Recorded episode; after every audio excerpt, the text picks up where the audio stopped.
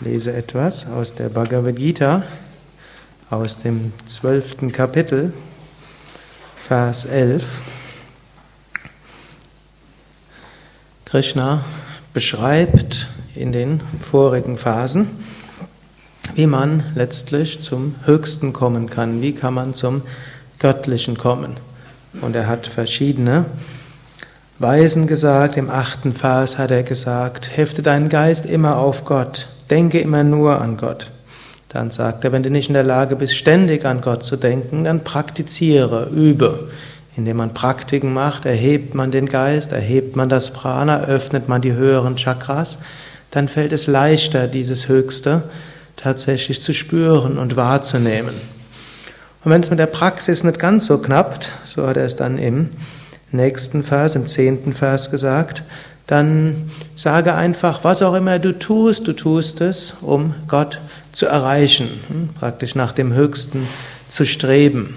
Hm, wir machen uns bewusst, was auch immer kommt, ist irgendwo eine Lernaufgabe.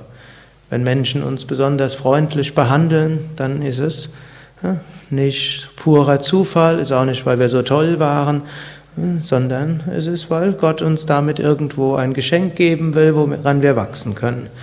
Wenn Dinge schief gehen, jemand uns ganz scheinbar ungerecht behandelt, dann ist dies auch etwas, wo wir sagen, ja, damit umzugehen, damit komme ich weiter. Wenn man Kinder erzieht, dann ist es zum einen natürlich aus Liebe heraus, aber zum anderen sagen wir auch, daran wachse ich. So kann ich wachsen. Das ist eine Aufgabe, die Gott mir stellt. Hm? Wenn, man auch im Beruf ist, dann muss man sich vielleicht durchsetzen. Dann sagt man, ja, das Durchsetzen, das tue ich auch, um spirituell zu wachsen. Manchmal muss man nachgeben, manchmal geduldig sein und so weiter. Wir können einfach sagen, alles, was ich tue, tue ich, um zum Höchsten zu kommen. Ich habe irgendwo, ich spüre zwar nicht immer das Höchste, das ist eben der Unterschied zu vorher. Ich bin mir dem Höchsten nicht so bewusst, aber ich sage ja, ich tue es und habe irgendwo Vertrauen, dass mich das weiterführt auf dem spirituellen Weg. Also eine Art Grundvertrauen, was da ist, auch wenn wir uns nicht immer der göttlichen Gegenwart bewusst sind. Wir wissen, irgendwie wachsen wir daran und natürlich öfters mal kommen dann auch Erfahrungen. Und wenn man dann so zurückschaut, einige Jahre, stellt man fest, ja, ich habe doch einiges gelernt über die letzten Jahre. Und ich bin irgendwo gewachsen.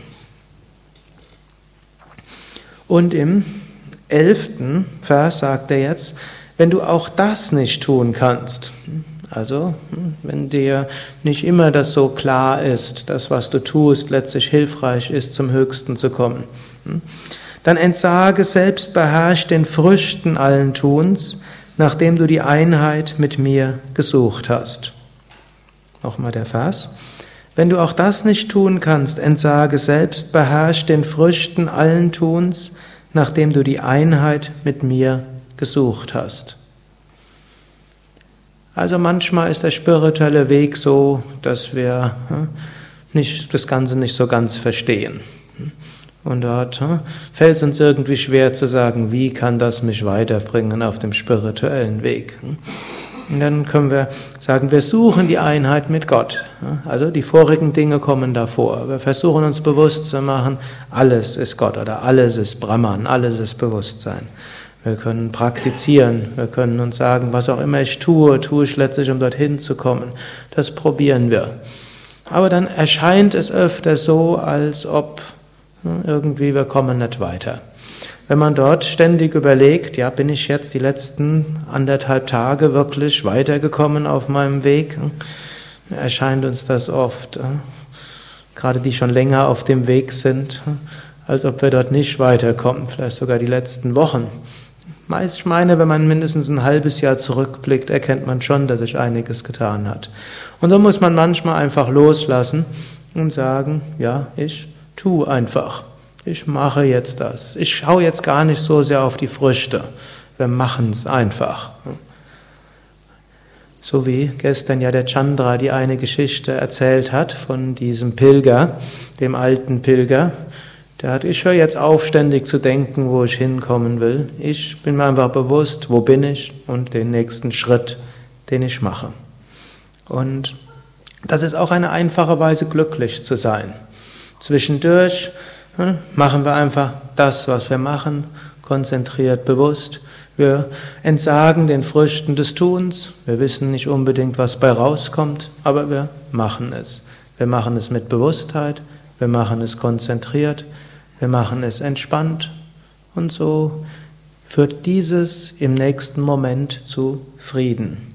In einem der nächsten Verse sagt er, auf Entsagung folgt sofort Frieden. Wenn wir eben nicht hm, so genau gucken, was kommt dabei raus, sondern einfach das machen, was wir tun, mit Freude, Liebe, Herz oder einfach, wir machen es einfach. Hm. Und in dem Moment ist Frieden da, ist Glück da und dann ist plötzlich auch die Erfahrung des Göttlichen da. Harium Tatsat.